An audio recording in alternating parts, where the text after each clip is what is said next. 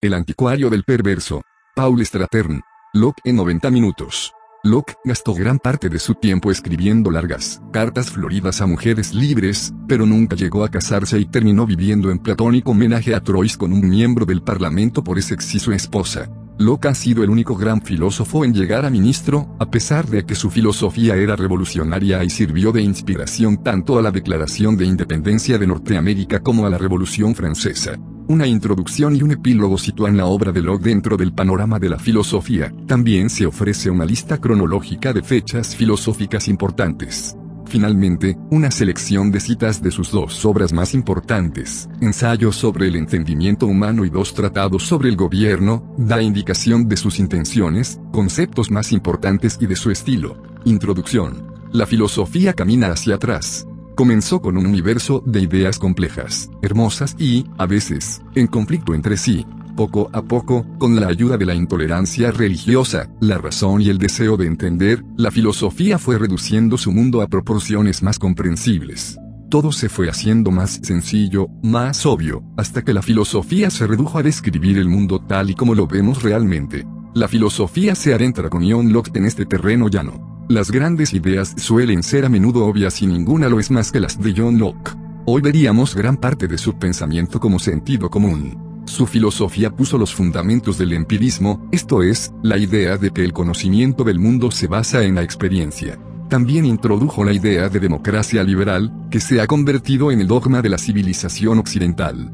Gentes que no tienen la menor idea de filosofía tienden a aceptar estos credos filosóficos, incomprensibles hace unos 300 años.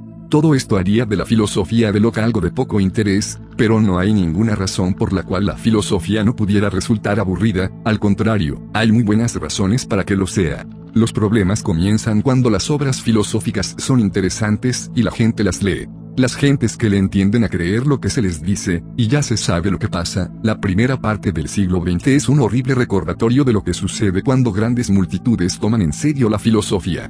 Por fortuna, esta disciplina ha progresado hasta dejar atrás su estado infantil, cuando se esperaba que los que la estudiaban creyeran en ella. Pero no siempre ha sido así y algunos de los más sabios entre los filósofos se dieron cuenta de las trampas en que podían caer si los lectores entendían lo que ellos decían. Spinoza resolvió el problema haciendo que sus obras fueran ilegibles. Sócrates, por su parte, pensó que lo mejor sería no escribir nada en absoluto, el primer procedimiento fue el adoptado por Kant y Hegel, el segundo por Polike, Ehrensvard y Huntington Jones. La solución de Locke fue escribir una filosofía tan obvia que resultara aburrida. No siempre lo fue, el pensamiento y las ideas de Locke resultaron revolucionarios en su tiempo y cambiaron el curso del pensar.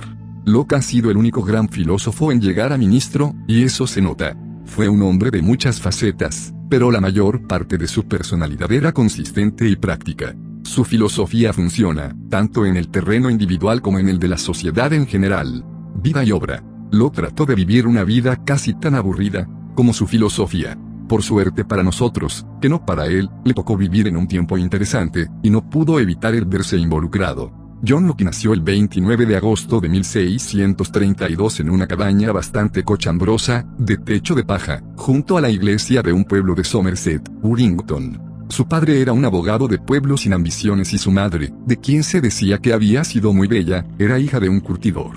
Poco después del nacimiento de Locke, sus padres se trasladaron a una propiedad familiar cerca de la pequeña ciudad mercado de Pensford, al sur de Bristol. Locke creció allí, en una casa de labor de estilo Tudor llamada Belluton. Hace tiempo que desapareció el edificio original, pero se dice que la casa que hay actualmente se construyó sobre sus cimientos. Se encuentra sobre una colina que domina la pequeña población, más bien vulgar, de Pensford, pero desde allí, en un día de verano, se puede gozar de una maravillosa vista sobre las colinas de Mendipas y a Midsomer Norton y la abadía de Downside. El idilio rural saltó en pedazos por el estallido de la guerra civil en 1642, cuando John Locke contaba 10 años. La guerra era la culminación de una larga disputa entre el rey Carlos y el parlamento. Carlos creía en el derecho divino de los reyes, según el cual el monarca recibe su autoridad directamente de Dios y no es, por tanto, responsable ante instituciones regidas por simples mortales. Los miembros del Parlamento, encargados de votarle al rey su dinero, pensaban de otra manera. En realidad, la guerra civil fue una pelea en el Rin entre la clase mercantil emergente en la esquina roja y el rey y su aristocracia terrateniente en la esquina azul. dividió al país y traería la primera revolución triunfante de la historia moderna de Europa. La familia de Locke apoyaba al Parlamento. El miembro local del Parlamento, Alexander Popham, fue hecho coronel de la milicia parlamentaria regional y nombró al padre de Locke su capitán. El padre de Locke dejó su hogar para incorporarse a la campaña, después de encontrarse con unas pocas columnas realistas sorprendidas, a las que pusieron rápidamente en fuga. La milicia del coronel Popham se reunió con el ejército del parlamento en Devises, pero esta vez los realistas estaban preparados y, en la derrota que sobrevino, el padre de Locke y Popham tuvieron suerte en escapar con vida, en vista de lo cual decidieron abandonar la vida militar y regresar a casa. Como consecuencia de los disturbios que sucedían entonces en el país, la familia de Locke se encontró sin medios de subsistencia. El coronel Popham hizo lo que pudo por su antiguo capitán, pero solo le consiguió un puesto de funcionario del condado a cargo del sistema de alcantarillado, lo cual quizá refleja el grado de estimación local por ambos exguerreros. Carlos y fue capturado en 1646 y, tres años después, decapitado fue instaurada la República, Commonwealth, muy pronto con Oliverio Cromwell a su cabeza. Mientras tanto, el coronel Popham pudo hacer otro favor, como miembro del Parlamento, a su amigo el capitán Locke. Como parlamentario le era permitido designar alumnos que entrarían en la escuela Westminster de Londres, la mejor del país en aquel tiempo. Este favor concedido al hijo de un oscuro y pobre abogado del oeste del país, había de cambiar la vida de John Locke. Es dudoso que Locke, sin esa educación, hubiera tenido la oportunidad de desarrollar su talento excepcional.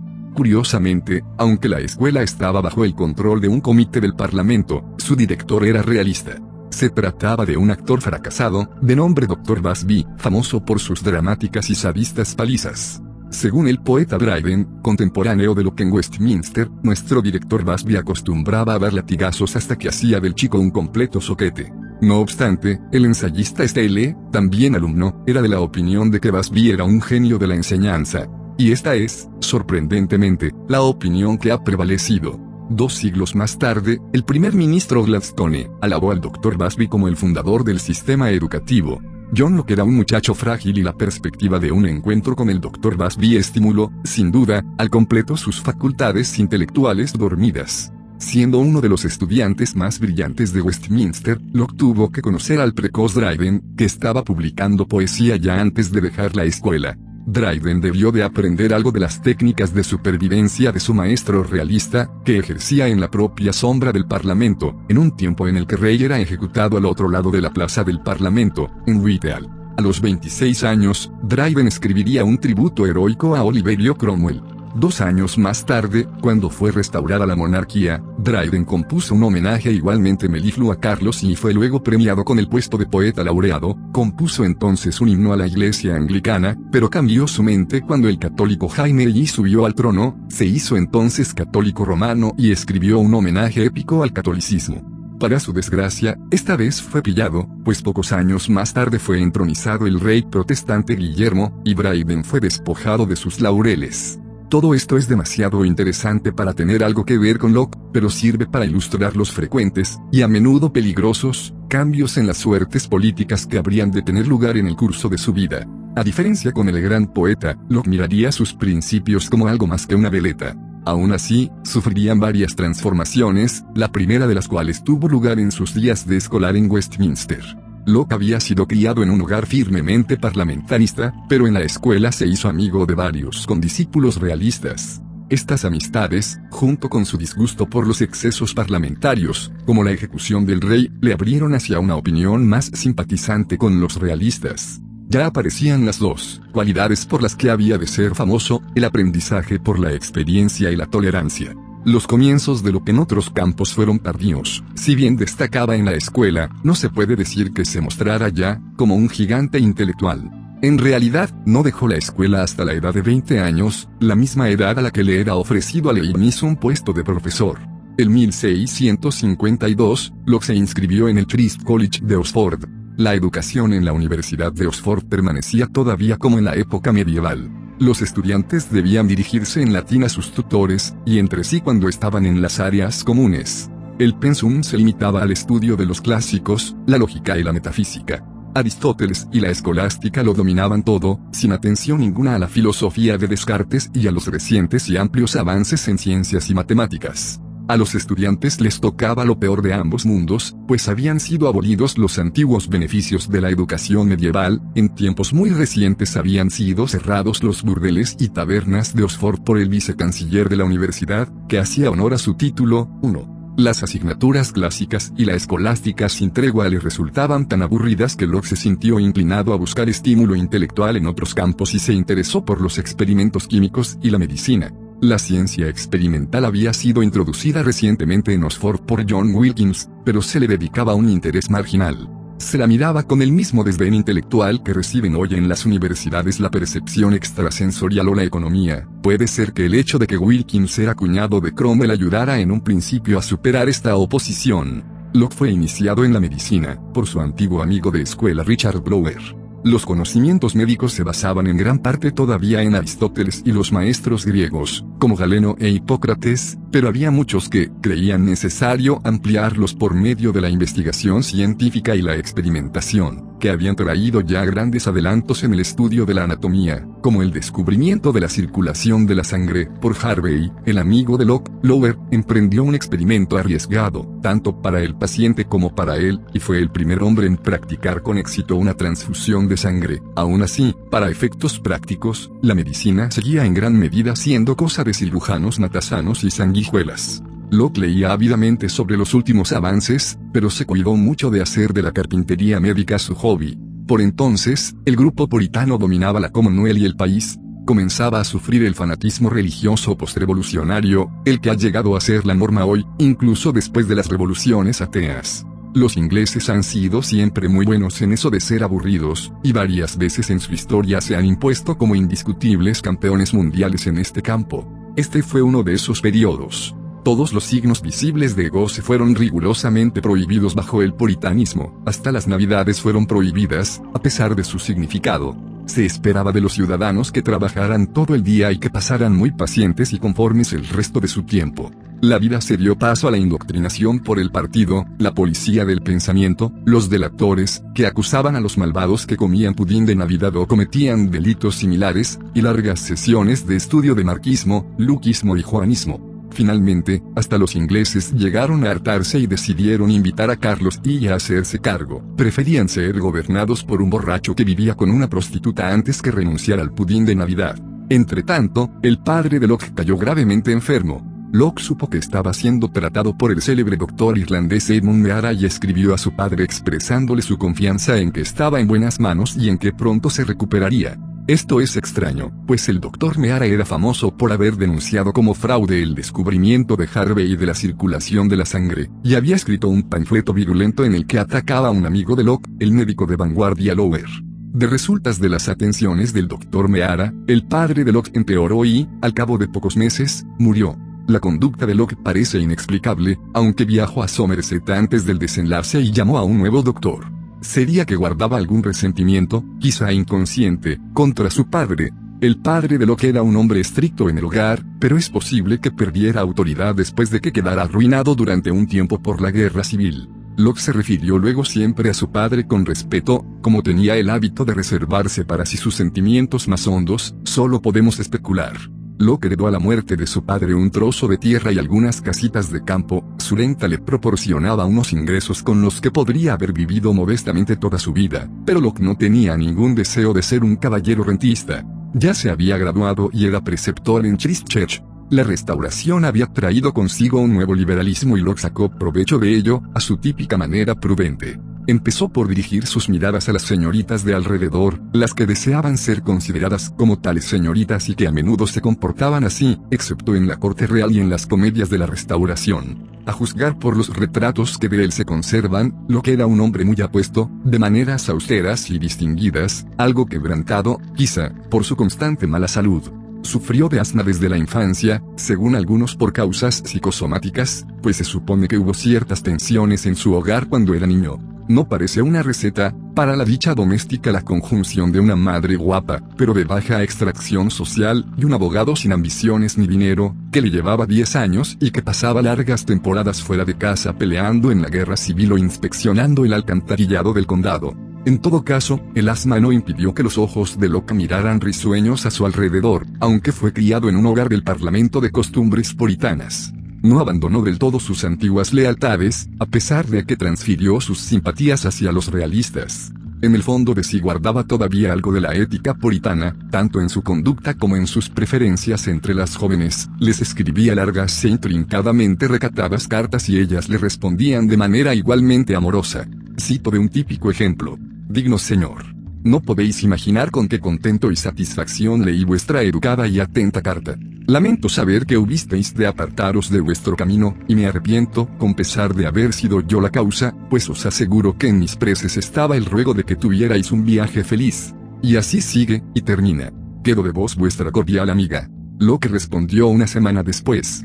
El que mi respuesta no haya sido tan rápida como la vuestra se debe a la imposibilidad de recuperarme del éxtasis en que me sumió vuestra carta, pues una semana es poco tiempo. Como era de esperar, Paco era el resultado de estos galanteos, frecuentemente prolongados en el tiempo y que, a veces, manejaba osadamente con más de una señorita a un tiempo, pero es posible que Lord fuera un tanto insincero sobre la razón de su tardanza de más de una semana en responder a su cordial amiga, pues, a pesar de su mala salud, se había impuesto una pesada carga de trabajo y estudiaba hasta bien entrada la noche. Si bien Locke era profesor de griego clásico, dedicaba gran parte de su tiempo a los estudios científicos, en la práctica puramente teóricos, no obstante sus preferencias por los experimentos prácticos. El interés por la ciencia parece haber obedecido a una necesidad profunda en Locke. Al igual que su país, estaba dividido entre la adhesión irreflexiva a la tradición de los realistas, y el entusiasmo, esto es, fervor emocional espontáneo, de los puritanos.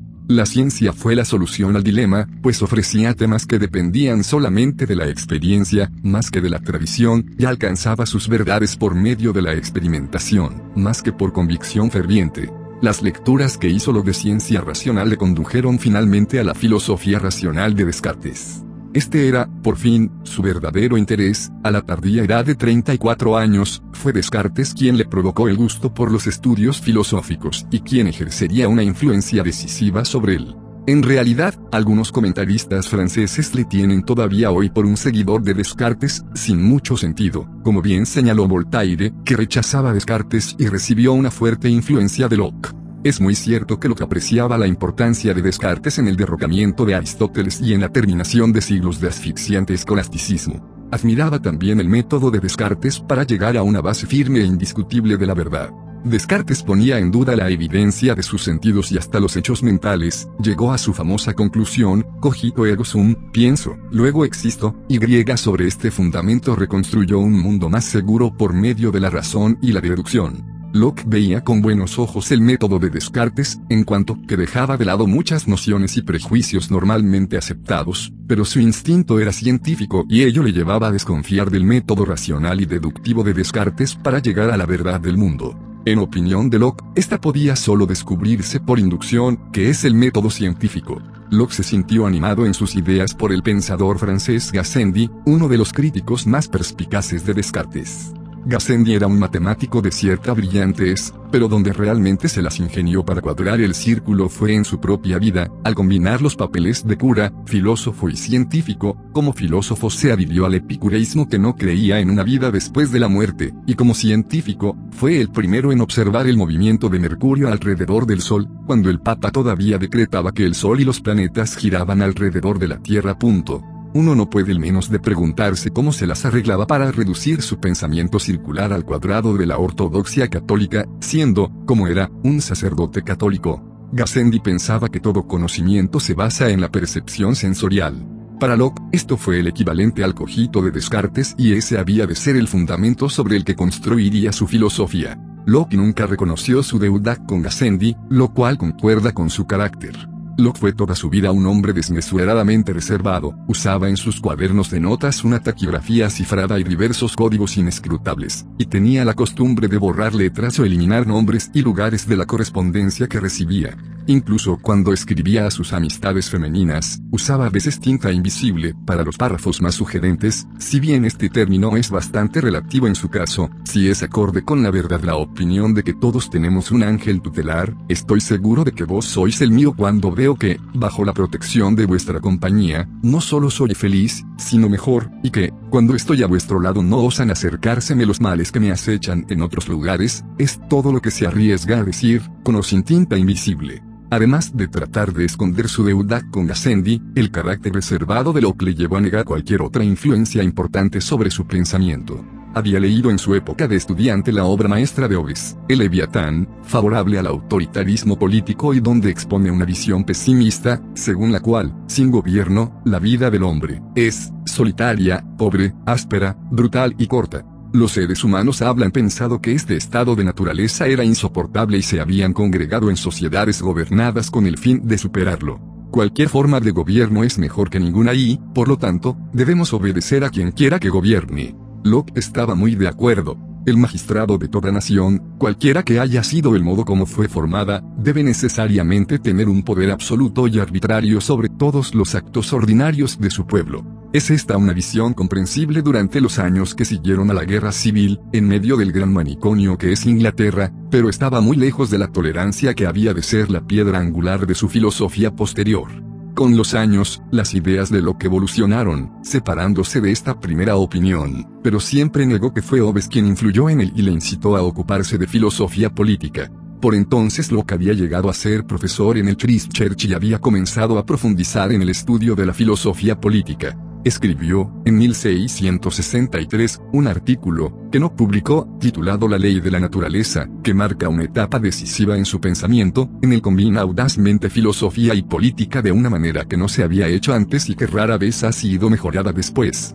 Locke sugiere que el elemento vital en todo problema político es la naturaleza del ser humano y que, para comprender esta naturaleza, debemos primero descubrir cómo el ser humano llega al conocimiento del mundo que habita.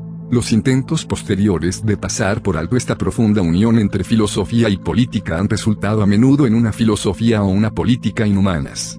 Como veremos, estos problemas conducen directamente a la filosofía posterior de Locke, y también a una visión más optimista de lo fundamental de la naturaleza humana. Después de cuatro años de galanterías con señoritas de Oxford y de enseñar griego, Locke se decidió a buscar más frescos prados. En 1665 consiguió el nombramiento de secretario de una misión diplomática a Brandenburgo. A juzgar por sus cartas, no le gustó la comida extranjera, más un revoltijo que una comida. En una ocasión le sirvieron un trozo de carne de vaca cubierta de mermelada de membrillo que resultó demasiado germánica, para su gusto. Rechazó otras ofertas de empleo en diplomacia y regresó a sus habitaciones de Oxford.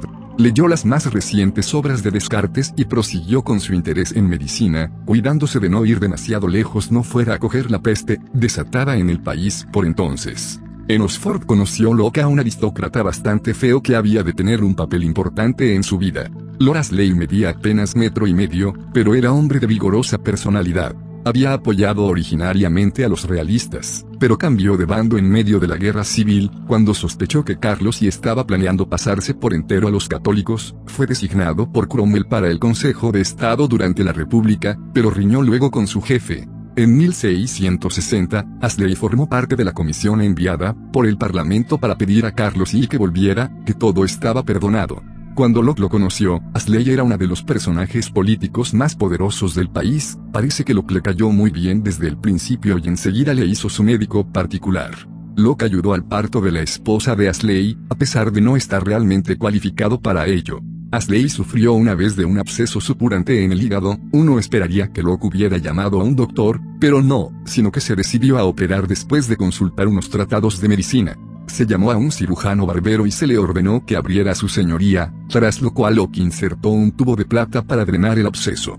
Lorasley siguió llevando el tubo durante toda su vida, convencido de que Locke le había salvado, lo que, sorprendentemente, casi con certeza hizo. Además de servir como curandero a la familia Ashley, Locke ejerció también de tutor de los niños e incluso llevó a cabo las negociaciones para el matrimonio del hijo de Lorasley. Los casamientos aristocráticos ingleses, al igual que los de los campesinos de la Europa central, se arreglaban siempre después de un arduo regateo entre las dos familias implicadas, en el que las consideraciones más importantes se referían de costumbre, tanto para campesinos como para los de sangre azul, a la capacidad genésica, las tierras y el dinero. Los méritos estéticos o los bellos sentimientos no requerían mucha consideración, puesto que eran evidentes. Después del acostumbrado forcejeo, Locke consiguió un contrato conveniente y el matrimonio siguió adelante. Locke vivía ahora en Londres y podía mantener reuniones periódicas con sus iguales en intelecto. discutían los últimos acontecimientos filosóficos y científicos, tales como la posibilidad de que un hombre sobreviva con un tubo de plata inserto en su abdomen.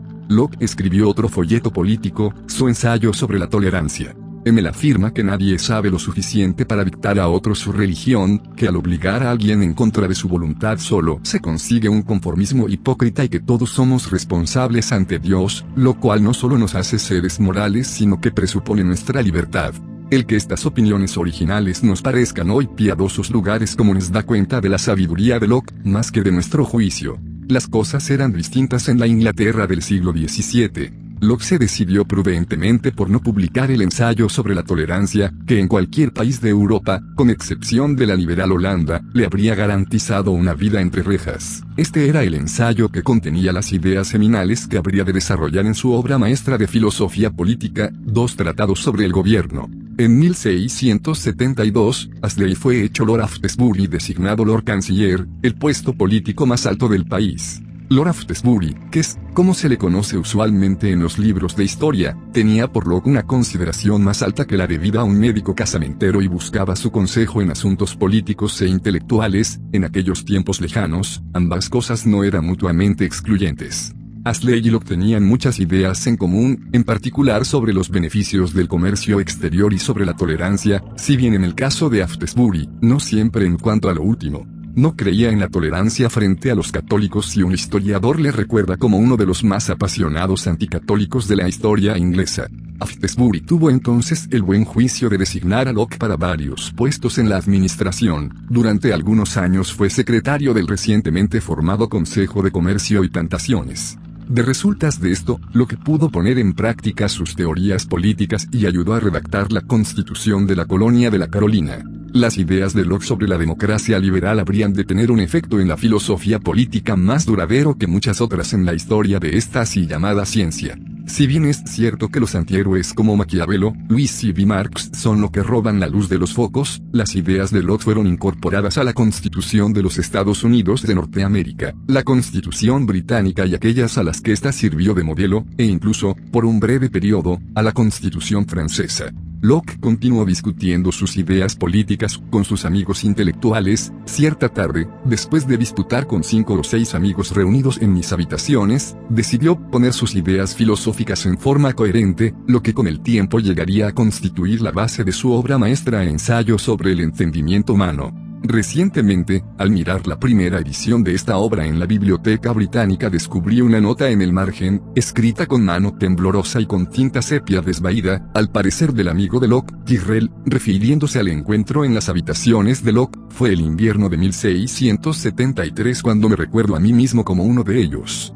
Esta histórica tarde se puede decir que marcó el comienzo del empirismo, la primera filosofía, desde los orígenes de esta más de dos mil años antes, que daría el paso radical de basarse en la experiencia. De entonces en adelante, durante los 20 años siguientes, el problema del conocimiento humano, cómo llegamos a él y que es precisamente, habría de ser la ocupación principal de Locke. Hacia 1675, el asma de Locke había empeorado de tal manera que no podía seguir viviendo en Londres. El aire, pesado del polvo de carbón, humo y niebla, perjudicaba a sus pulmones. Largos episodios de tos y fatiga le llevaban a menudo hasta la extenuación, de modo que Locke se vio forzado a abandonar la mayor parte de su trabajo administrativo y retirarse a Oxford, donde todavía era profesor en Christchurch. Por entonces también, Lord Shaftesbury cayó en desgracia y fue destituido, Locke se fue a Francia alegando razones de salud, pero casi con certeza, también con algún cometido político de Shaftesbury. Locke permanecería cuatro años en Francia. Allí entró en contacto con los gasendistas, los seguidores del cura científico Gassendi, muerto 20 años antes. Eran partidarios del método experimental adoptado por Kepler y Galileo y creían en una ciencia basada en partículas atómicas. Al igual que su maestro, rechazaban tanto el escolasticismo como a Descartes, en favor de un método más empírico y hedonista, aunque esto último pueda parecer tristemente teórico a sensibilidades modernas. La idea de que aprendemos a través de la experiencia y el principio de que en la filosofía social el placer debe ser considerado algo bueno, siguieron teniendo un papel importante en el pensamiento de Locke. Durante este tiempo actuó en ocasiones de tutor de los hijos de aristócratas ingleses y viajó por toda Francia. Su salud continuaba molestándole y se diagnosticó a sí mismo, basándose en sus extensas investigaciones médicas, la tisis, que produce un deterioro de todo el cuerpo, en particular de los pulmones. El balneario de Montpellier tenía fama de curar la tisis y en una oportunidad viajó allí para hacer la cura, pero con escasos resultados, en parte por causa de su erróneo autodiagnóstico. Siguió quejándose de la comida, en una ocasión llegó a una posada en la que todo el menú no consistía en otra cosa que repollo, una rana y algunas vallas de la estación. Tampoco le atrajeron mucho los franceses, todos los hombres picados de viruela, los jesuitas duermen con las monjas, etc. Sufrió un accidente en un viaje por el nuevo canal du Midi entre Tolosa y Agen, me cayó en la cabeza un gran mástil del barco, pero ya se había recuperado a su regreso a París, donde pudo ver a Luis y la reina en la ópera. Tuvo otra oportunidad de poner en práctica sus habilidades médicas, todavía sin diploma. La esposa del embajador británico deliraba de dolor por causa de las muelas, su médico francés, diplomado, le había extraído dos muelas perfectamente sanas sin resultado. Locke examinó a la paciente y diagnosticó neuralgia trigeminal, posiblemente el primer diagnóstico de esta clase en la historia de la medicina. Prescribió una pulga violenta que, sorprendentemente, hizo el efecto deseado, quizás fue esta también la primera vez que se ha curado así un dolor de muelas. Cuando Locke regresó a Inglaterra en 1679, el país era presa de una crisis política. Carlos intentaba hacer de su católico hermano Jaime el heredero al trono. Aftesbury dirigía la oposición parlamentaria a este intento. Aftesbury había sido ya antes encerrado en la torre por los problemas que creaba, pero ahora contaba de nuevo con el favor del rey, había sido nombrado Lord Presidente del Consejo Privado, y trataba de lograr la reconciliación entre Carlos y el Parlamento. En medio de todo esto, Locke le envió un trabajo titulado Observaciones sobre el cultivo de la viña y las aceitunas, con el fin de que sea posible que algo bueno venga de Francia. Por desgracia, Aftesbury no tuvo mucho tiempo para estudiar tan fascinante documento, pues fue arrestado, acusado de traición por maquinaciones de sus enemigos, entre ellos estaba el antiguo, condiscípulo de Locke, Dryden, que inmortalizó a Aftesbury en su Absalón y Achitophel, no solamente uno de los mejores poemas satíricos del siglo XVII, sino también uno de los más injustos. Locke tenía ya casi 50 años, pero todavía miraba con buenos ojos a las damas y era muy activo con la pluma, a juzgar por su correspondencia. Pero sus ojos y su pluma no son símbolos, o un eufemismo, de algo a lo que Locke se dedicara, no era ese tipo de hombre. Sus intenciones no parecen haber sido deshonestas, ni siquiera honestas, en realidad, uno se pregunta si tenía alguna intención. En una de sus cartas se refiere a matrimonio o muerte, que son casi la misma cosa. En 1682 conoció a Damaris Cuthbert, una hija de 24 años de un experto en Platón de Cambridge. Damaris era, con mucho, la mujer más inteligente que había conocido y era capaz de conversar con él en términos de igualdad. Era proclive a los arrebatos de humor, como Locke, en algunas ocasiones, pero tenía una inteligencia emocional y parece que se enamoró enseguida de Locke. Él conservaba su porte distinguido, aunque la enfermedad le había dejado flaco y algo débil pero Locke estaba solo interesado en su acostumbrado tipo de amistad, una especie de tortura de la gota de agua a China por correspondencia. Se intercambiaron poemas y cartas en las que se llamaban Filoclea y Filandro, una extraña elección, dadas las circunstancias. Filoclea pretendía descender de Gad Ballader, el legendario último rey de los antiguos britanos, y Locke la llamaba su gobernadora. De nuevo, no se debe suponer ninguna conducta impropia. Entonces, Filoclea pensó que se había desenamorado y que todo lo que deseaba era amistad, con lo cual, según la farsa de las emociones usual en la restauración, lo descubrió que ahora él estaba enamorado. Mientras tanto, Aftesbury había sido juzgado en Londres, pero liberado por un jurado que simpatizaba con él, y huyó de inmediato a Holanda para salvar la vida, ni moriría un año después de gota en el estómago, un diagnóstico digno del mismo Locke. En Inglaterra, todo el que tuviera alguna asociación con Aftesbury estaba bajo sospecha y también Locke corría peligro. Se apercibió de que espías le vigilaban en Oxford. El informe de un espía dice, Locke lleva una vida muy astutamente ininteligible. Por fin una vida reservada obtuvo su recompensa. Los espías profesionales no podían competir con el astuto filósofo y lo les vio esquinazo escapando a Holanda, en el momento crítico, pues el rey le había destituido de su puesto en Christchurch, colocado en una lista de 84 traidores y despachado una orden de extradición para el gobierno holandés. Locke se ha obligado a esconderse en La Haya. Entretanto, le llegaron noticias de que Damaris Cuthbert se había casado con un viudo del norte del país llamado Sir Francis Massam. Es difícil estimar los sentimientos que esto causó en Locke. Amaba a Damaris como probablemente no había amado a ninguna mujer en toda su vida, pero es posible que pensara que estaba demasiado viejo y enfermo y acostumbrado a su vida de profesor para una mujer a la que doblaba en edad. Aunque, según su filosofía, no aprendemos a través de la razón sino por la experiencia. No había tenido esta experiencia nunca antes y me atrevo a opinar que le hirió profundamente, aunque no lo demostrara. Carlos I murió en 1685 y subió al trono su católico hermano, Jaime I, confirmando los peores temores de Aftesbury. Mientras, Locke, en Holanda, concentraba sus energías en la filosofía. Estaba poniendo los toques finales al ensayo sobre el entendimiento humano, este se abre con una deliciosa epístola al lector, en la que describe su obra como la diversión en mis horas ociosas y aburridas, si tiene la buena fortuna de distraerte en alguna de las tuyas y recibes al leerla la mitad del placer que yo en escribirla, darás por tan bien empleado tu dinero como yo mi esfuerzo. La filosofía en ella contenida era tan amable y tan trascendental como ninguna otra de Descartes. No era tan profundamente original, ni tan brillante, como la obra de este pero, al destronar la razón en favor de la experiencia, les pareció a los filósofos posteriores que estaba más próxima de la verdad. Es posible que sin Descartes no habría habido filosofía moderna, pero Locke fue el padre de su línea principal de evolución, el empirismo inglés, que provocó el que Kant produjera el sistema más grande de todos, que a su vez, dio lugar a la locura elefantiásica de Hegel y al consiguiente descrédito de todos los sistemas, para todo el mundo excepto para los marxistas y los optimistas inversores en bolsa. Según Locke, no tenemos ideas intuitivas del bien y el mal, de Dios, etc. Locke creía firmemente en Dios, a pesar de ello. Puede ser que Descartes tuviera sus dudas secretas en ocasiones, Spinoza evitó el asunto, convirtiendo todo en Dios y Leibniz no creía probablemente en Dios, aunque decía que sí, pero Locke permaneció inquebrantable en su fe, a pesar de que no había lugar en su filosofía para Dios. Nada hay en la mente que no haya estado antes en los sentidos. Empezamos como una tabula rasa, el conocimiento humano se deriva de la experiencia externa y la reflexión, la palabra de lo que para la introspección, que nos permite averiguar qué pasa en nuestra mente. Utilizamos la razón para sacar conclusiones de estas experiencias, así llegamos a las generalizaciones, las leyes y las verdades de las matemáticas. Igual que Descartes, lo que pensaba que el conocimiento empírico que obtenemos a través de los sentidos solo puede ser probable, pero no por ello lo menospreció, como Descartes.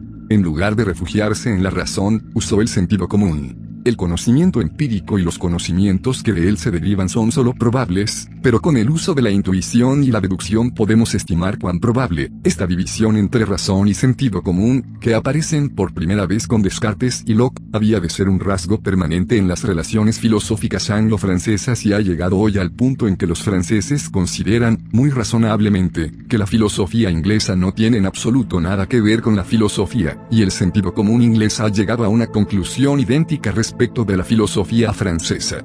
En el libro y de su ensayo sobre el entendimiento humano, lo que explica que son dos los tipos distintos de ideas que constituyen nuestro conocimiento empírico del mundo.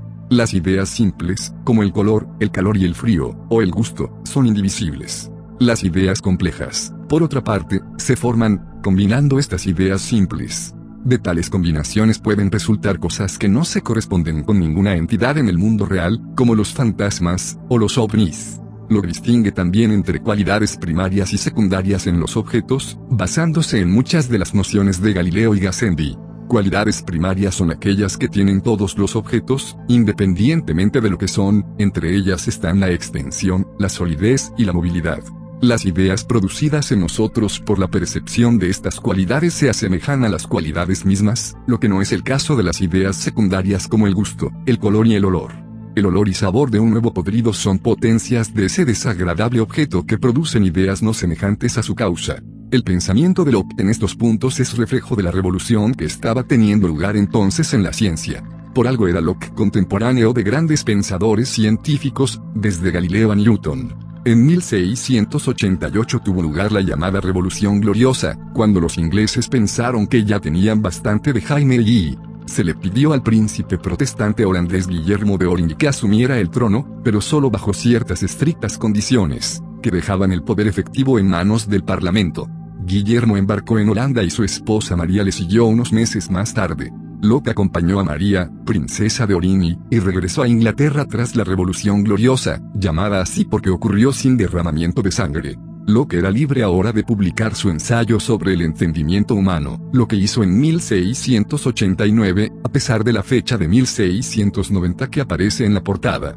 Contraviniendo los deseos de Locke de limpiar algo de la basura que se encuentra en el camino del conocimiento, su obra atrajo pronto la acostumbrada barrera de crítica, sobre todo de Leibniz y Berkeley. Anticipándose a nueva basura posible, Locke se puso a hacer modificaciones en su copia del libro, refutando todas las críticas según iban apareciendo. Antes de que se publicara una nueva edición, puede observarse esta filosofía doc en la primera edición que se encuentra en el Museo Británico, que contiene largas correcciones de la mano de Locke. El año 1698 fue también testigo de la publicación de la otra gran obra de Locke, sus dos tratados sobre el gobierno. Locke la había escrito en 1681, pero los tiempos habían sido demasiado peligrosos para la publicación de una obra política tan liberal. Había reescrito partes del manuscrito durante su estancia obligada en Holanda, al regresar a Inglaterra hizo nuevas modificaciones que tomaban en cuenta su aprobación de la Revolución Gloriosa, lo que causó que algunos críticos le acusaran de haber escrito este libro simplemente con el fin de justificarla. No fue así, es verdad que justifica la revolución en esta obra, pero no la había escrito con ese fin, sino más bien para prepararle el terreno. Hubo otros que acusaron a Locke de escribirla en la esperanza de conseguir algún cargo del nuevo rey. Nada más lejos de la verdad, de hecho, Locke incluso rechazó un cargo que le ofreció Guillermo, declinó cortésmente el puesto de embajador británico en la corte de Federico III de Brandenburgo. Un embajador debía llevar una vida social y lo dijo que no estaba a la altura de los hábitos de bebida de los alemanes. Sería mejor para Guillermo enviar un embajador dispuesto a beber, en lugar del hombre más sobrio de Inglaterra. El primero de los dos tratados sobre el gobierno es una refutación de las ideas de Robert Filmer, un teórico político muy popular en su tiempo, cuya fama murió mucho antes que su audiencia. La tendencia al misterio de Locke le ahorró tales veleidades. Filmer era un neovesiano que creía en el derecho divino de los reyes. Locke había reprimido mucho tiempo antes sus ideas obesianas, junto con casi todos los manuscritos que las delataban, y este fue su intento por evitar una posible reaparición. Locke trata en el segundo libro de descubrir las raíces del gobierno. En el estado de naturaleza originario, los hombres eran libres e iguales, pero estas libertad e igualdad eran en gran medida teóricas, pues los hombres eran incapaces de convivir sin infringir los derechos de los demás. Locke creía que la ley natural nos concede a todos derechos naturales. Tenemos el derecho a la vida y a la libertad, en tanto que esto no perjudique la libertad y los derechos naturales de los demás. Sin embargo, sin un elemento de coerción no somos capaces de disfrutar de los derechos naturales y, para conseguir esto, tenemos que unirnos en un contrato social, que nos los garantiza estableciendo un gobierno que imponga las leyes que los protegen. Se establece así un marco de seguridad, en estas condiciones, si bien la libertad teórica tropieza con alguna restricción, la libertad real crece. El consentimiento del pueblo es la única base para la autoridad del gobierno. Locke deja esto muy claro, quien quiera que, gozando de autoridad, se exceda en el poder que le confiere la ley, y haga uso de la fuerza que tiene a su mando para extenderla a temas que la ley no permite, puede encontrar la misma resistencia que cualquier hombre que invade el derecho de otro. Si el gobierno, o el gobernante, viola los derechos de los ciudadanos individuales, el pueblo tiene el derecho a rebelarse y liberarse de este gobernante, o gobierno. Robar y destruir la propiedad de la gente, o reducirla a esclavitud, coloca al gobernante, en estado de guerra con su pueblo, que queda absuelto de toda obediencia y libre de acudir al recurso que Dios ha dado a todos los hombres contra la fuerza y la violencia. En otras palabras, la revolución, Locke pensaba que el gobierno debe actuar solamente para el propósito para el que fue originariamente formado, a saber, la protección de la vida, la libertad y la propiedad. Cuando un cierto número de hombres consienten en formar una comunidad o gobierno, se constituyen por este hecho en un cuerpo político en el que la mayoría tiene derecho a actuar y concluir. Así ponía los fundamentos sobre los cuales fue construida la democracia liberal moderna. Estas eran las ideas que servirían de inspiración, un siglo más tarde, a la Declaración de Independencia norteamericana y a la Revolución Francesa. Si bien tales sentimientos pueden sonar como simplistas en la era moderna de las populosas democracias tecnológicas, siguen siendo en gran medida las creencias y principios de los ciudadanos que en ellas habitan. Locke seguía manteniendo contacto con su amiga, ya casada y convertida en Lady Massan, entre el filósofo y su intelectual y acomodaticia novia había obviamente una relación profunda. Ella no se convirtió del todo, sin embargo, al empirismo de Locke y retuvo fielmente algo del platonismo de su padre, una combinación que habría resultado agotadora a quien no tuviera el más adaptable de los intelectos. Lady Massam debió de comprender mejor que nadie a Locke y sus necesidades emocionales y él era obviamente dichoso en su compañía. Locke se hizo visitante asiduo en la casa de campo de Sir Francis y Lady Massam, Oates, unos 32 kilómetros al nordeste de Londres, en Essex. El aire del campo le sentaba bien y al cabo de dos años los Massams le invitaron a instalarse en Oates. Esta es una historia con un final feliz. Locke aceptó agradecido la invitación de los Massams, se mudó, y los tres parecían felices con este homenaje a Troyes. Sir Francis era el miembro local en el Parlamento por el condado de Essex. Era un caballero inglés típico, espeso como un ladrillo y una consumada mediocridad, muy satisfecho de que su intelectual mujer tuviera alguien con quien hablar y así poder ir libremente a Londres a sus asuntos parlamentarios. Mostraba en su trato con lo, mejor de la tolerancia que el autor proponía en su filosofía. No tenían nada que decirse el uno al otro, y parece ser que se hablaban muy poco y que cada uno iba a sus asuntos. No es fácil distinguir si esto se debía a respeto mutuo o a indiferencia. Era un homenaje a Troyes Quinta esencialmente inglés, sin el menor atisbo de escándalo. Oates era una casa de campo modesta, que databa de la época Tudor, construida con el ladrillo rojo local, con almenas góticas y rodeada por un foso. Estaba situada en Haileybury, un pueblo en lo profundo de las tierras de Essex, entre Harlow y Chipingungar. La casa tenía un placentero jardín de rosas con césped junto a un estanque, donde lo gustaba sentarse y leer en los veranos, por alguna razón desconocida, todo fue aplanado en 1802 y el lugar fue dejado en abandono. El césped se convirtió en pradera húmeda, el estanque se llenó de hierbajos y gran parte del foso recreció con sedimentos. El lugar de la casa lo ocupa hoy una pradera en campo abierto, al lado de un pequeño lago que aloja a una considerable colonia de patos y gansos. Cuando, recientemente, caminaba yo, por la paradera, en una mañana fría y gris de febrero, tropecé con un pequeño montículo de escombros que surgía de entre la hierba, había varios fragmentos de viejo ladrillo rojo, todo lo que quedaba de Oates. Locke se mudó a dos habitaciones del primer piso, aliado del vestíbulo de entrada con artesonado, y llevó consigo algunos de sus muebles y el mínimo esencial de todo filósofo, cinco mil libros, según su biógrafo. Pagaba una libra a la semana por su manutención y la de su criado, y un chelín por su caballo. Pero Locke no se había jubilado. Muy al contrario. Se le tenía ahora por la eminencia grise de los Whigs, el principal partido en el Parlamento, y se le consultaba constantemente sobre asuntos políticos. Viajaba frecuentemente a Londres y regresaba al campo tan pronto como sus ataques de asma se hacían insoportables. Incluso aceptó un alto cargo en el Consejo de Comercio y Plantaciones. Mediado el invierno de 1698, Luke fue convocado a un encuentro urgente con el rey en el palacio de Kensington. De mala gana, trepó al coche, cubrió su pecho con capas de mantas y se dispuso al largo viaje por la carretera llena de baches helados, a través de campos desiertos y nevados. Locke mantuvo siempre en secreto, por alguna razón, el propósito de esta visita al rey y no se lo confió ni siquiera a Lady Massan. Sin embargo, la mayoría de las fuentes concuerdan en que probablemente le fue ofrecido el puesto de embajador en Francia y que él cortésmente rechazó, un cargo que era más que honorífico en aquellos días. Siempre que sus deberes públicos se lo permitían, Locke se mezclaba con los intelectuales de la época. Esta especie, extinta hoy en Inglaterra, florecía en el Londres del siglo XVII, sin que hubiera cuestión de las dos culturas. Locke conoció a la mayoría de las figuras literarias y científicas importantes de su tiempo, sin incluir, es de esperar, al terrible Dryden, reducido ahora a la ignominiosa tarea de traducir a Virgilio, destino totalmente merecido. Locke fue particularmente amable con Newton, que venía a menudo a visitarle a Oates. Quienes se preguntan de qué hablaban dos de las más grandes mentes de la época mientras que, sentados en el jardín, observaban la obra de la gravedad, se verán decepcionados. Newton intentaba explicarle la gravedad a Locke y el filósofo hacía como que entendía, en el único ejemplo de deshonestidad intelectual que le conozco. Los Laurel y Hardy del saber contemporáneo, en buen lío nos metieron, pasaban su tiempo discutiendo las epístolas de San Pablo, uno de los temas favoritos de Newton, que dedicaba gran parte de sus energías a escribir comentarios a la Biblia. Creyó hasta el día de su muerte que esta era la verdadera obra de su vida, por la que la posteridad le recordaría mucho después de olvidada la gravedad.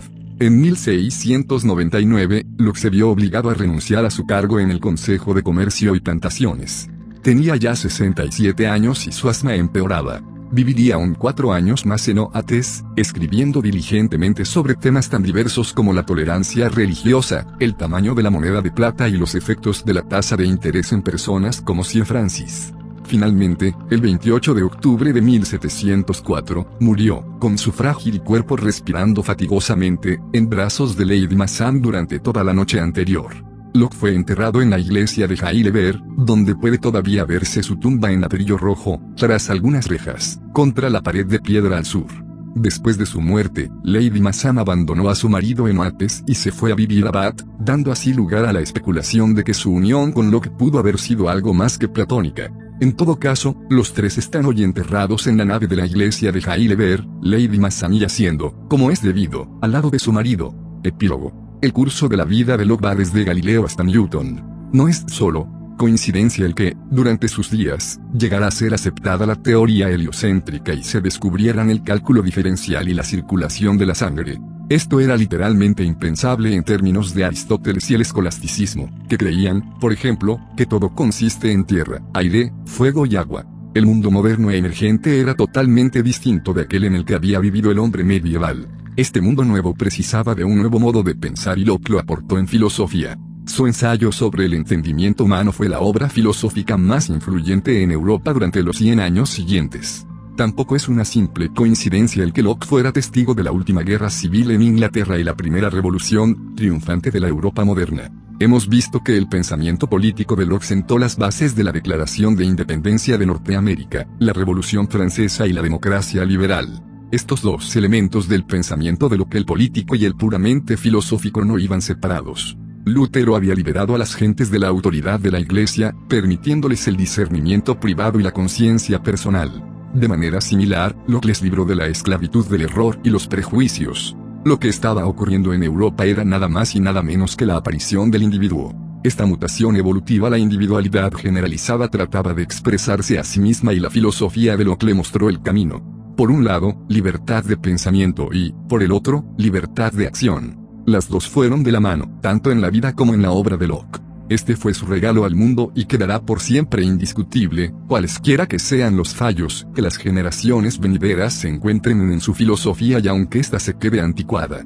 Citas clave todo aquel que haya dejado atrás el cepillo de las limosnas y, no contento con vivir perezosamente de las obras de opiniones mendigadas, ponga su mente a trabajar con el fin de descubrir y seguir la verdad, hallará la satisfacción del cazador, sea lo encontrado lo que sea, cada momento de su búsqueda recompensará su esfuerzo con alguna delicia, y tendrá toda la razón en pensar que su tiempo no fue mal empleado, aun cuando no pueda presumir de grandes hallazgos. Ensayo sobre el entendimiento humano. Epístola al lector. No existen principios innatos a los que toda la humanidad de su universal asentimiento. Comenzaré por los especulativos y pondré como ejemplos aquellos principios de la demostración que han sido considerados muy importantes. Todo lo que es, es y es imposible para una misma cosa ser y no ser, que tienen, entre todos los demás, derecho al título de innatos tienen tan asentada su reputación de máximas universalmente recibidas que, sin duda, se considerará extraño que alguien los cuestione. Sin embargo, me tomo la libertad de decir que estas proposiciones están tan lejos de recibir el asentimiento universal que ni siquiera son conocidos por una gran parte de la humanidad. Pues, en primer lugar, es evidente que los niños y los idiotas no tienen la menor comprensión ni pensamiento de ellos. Ibid, libro 1, capítulo 2, C4, 5. Supongamos que la mente es, como se dice, un papel en blanco sin nada escrito, sin ideas. ¿Cómo se llena? ¿De dónde viene ese vasto cúmulo de cosas que la activa e inagotable imaginación del hombre ha pintado sobre él con una variedad casi infinita? ¿De dónde extrae todos los materiales de la razón y del conocimiento? A esto respondo con una sola palabra, de la experiencia. En ella se funda todo nuestro conocimiento y de ella se deriva este en última instancia. Ibid, libro 2, capítulo 1, sec 2. La observación, ejercitada bien sobre los objetos externos sensibles, bien sobre las operaciones internas de la mente percibidas por nosotros mismos y sobre las cuales reflexionamos, es lo que suministra todo el material de pensamiento al entendimiento. Estos son los dos manantiales del conocimiento, de los que emanan todas las ideas que tenemos, o podamos tener de manera natural. Ibid, libro 2, capítulo 1, sec 2. Llamo cualidad del sujeto, NT, sustancia o cuerpo que causa la percepción, a la capacidad que tiene este de producir una idea en nuestra mente. Así, una bola de nieve que tiene la capacidad de producir en nosotros las ideas de blanco, frío y redondo, la capacidad de producir en nosotros ideas, tal como están en la bola de nieve. Llamo cualidades a esa capacidad, y en cuanto son sensaciones, o percepciones, en nuestro entendimiento las llamo ideas. Ibid, libro 2, capítulo 8, sec 8.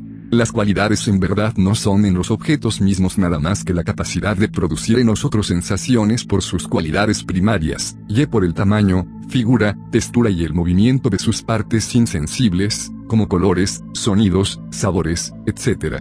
A estas últimas les llamo cualidades secundarias pues la capacidad del fuego de producir un nuevo color o consistencia en la cera o la arcilla por sus cualidades primarias, es tanto una cualidad en el fuego como la capacidad que tiene de producir en mí una nueva idea o sensación de calor o quemadura, que antes no sentía por las mismas cualidades primarias, a saber, el tamaño, la textura y el movimiento de sus partes insensibles. Ibid, libro 2, capítulo 8, sec 10. Las ideas de las cualidades primarias de los cuerpos son semejanzas de ellos y sus modelos existen realmente en los cuerpos mismos, pero las ideas producidas en nosotros por estas ideas secundarias no tienen en absoluto ninguna semejanza de ellos. Nada hay parecido a nuestras ideas, que exista en los cuerpos mismos. Ibid, libro 2, capítulo 8, c 15 se puede observar que las ideas simples existen en varias combinaciones unidas entre sí, así, la mente tiene la capacidad de considerar varias de ellas juntas como una idea, y no solo tal como están unidas en objetos externos, sino como ella las ha unido.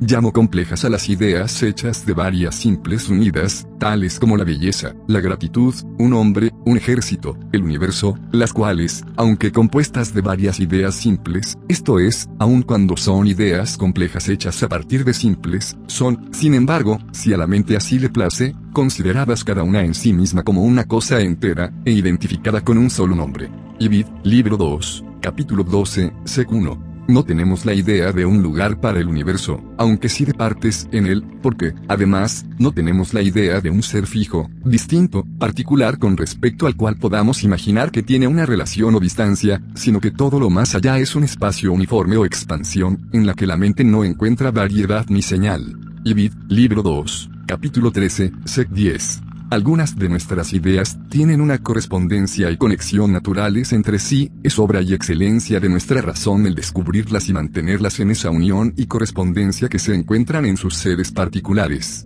Además de estas, existe otra conexión de ideas que se debe solo a la suerte o a la costumbre, ideas que no tienen parentesco ninguno, llegan a estar tan unidas en las mentes de algunos hombres que es muy difícil separarlas, van siempre en compañía y tan pronto como una viene al entendimiento la otra aparece asociada con ella. No creo que nadie que haya dirigido su pensamiento hacia sí mismo o los otros ponga en duda que existen tales asociaciones resultado de la costumbre en las mentes de la mayoría de los hombres, a esto, tal vez, pueden ser justamente atribuidas la mayoría de las simpatías y antipatías que se observa en los hombres, actúan con tanta fuerza y producen efectos tan regulares como si fueran naturales y así se las llama, aunque en un principio no tuvieron otro origen que la conexión accidental entre dos ideas. Ibid, libro 2, capítulo 33, sec 5 a 7.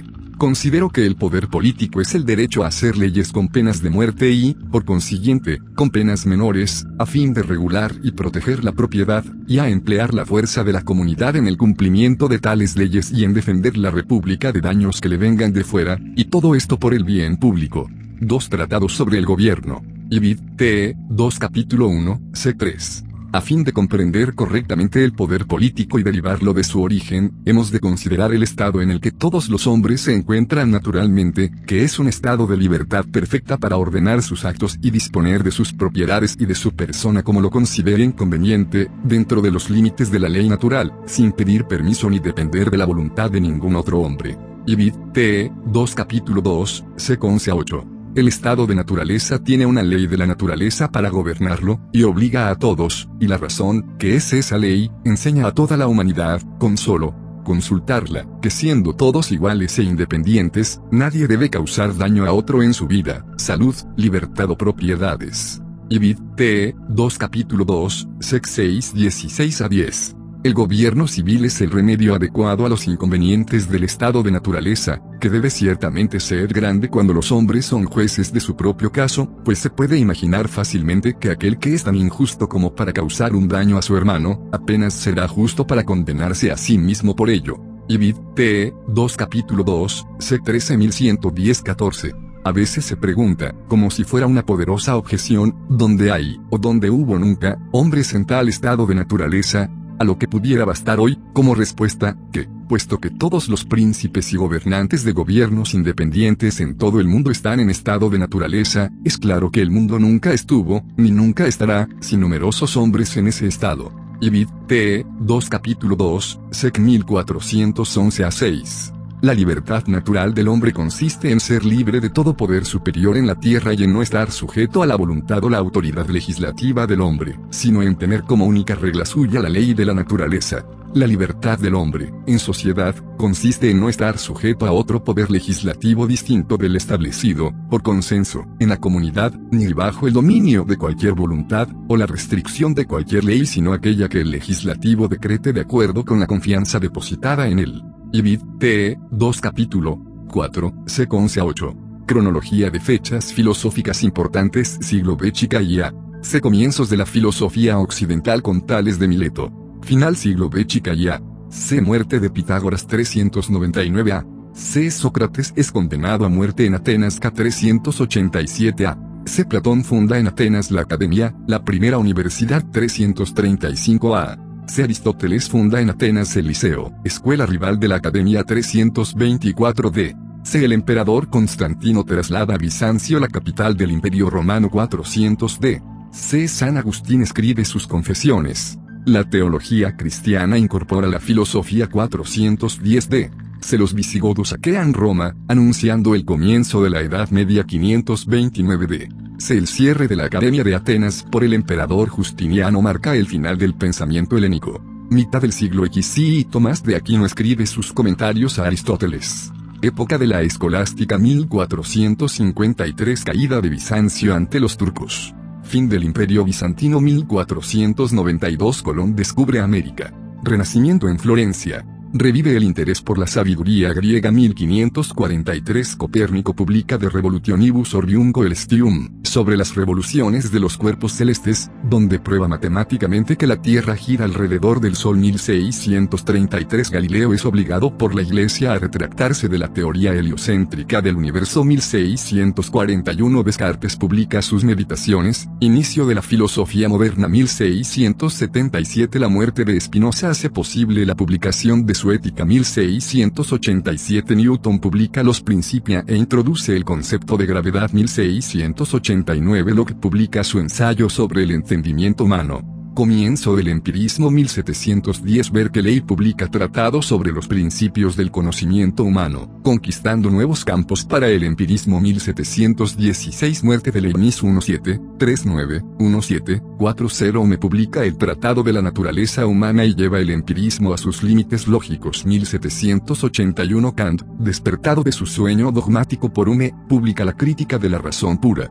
Empieza la gran época de la metafísica alemana 1807 Hegel publica la fenomenología del espíritu, punto culminante de la metafísica alemana 1818 Oppenhauer publica El mundo como voluntad y representación, introduciendo la filosofía hindú en la metafísica alemana 1889 Nietzsche, que había declarado Dios ha muerto, sucumbe a la locura en Turín 1921 Wittgenstein publica el Tractatus Logico Philosophicus, proclamando la solución final a los problemas de la filosofía Sofía de 1920 a 1929 El Círculo de Viena propugna el positivismo lógico 1927 Heidegger publica Sein und Zeit, Ser y Tiempo, anunciando la brecha entre las filosofías analítica y continental 1943 Sartre publica L. Etre et El Ser y la Nada, adelantando el pensamiento de Heidegger y dando un nuevo impulso al existencialismo 1953 publicación póstuma de las investigaciones filosóficas de Wittgenstein, esplendor del análisis lingüístico,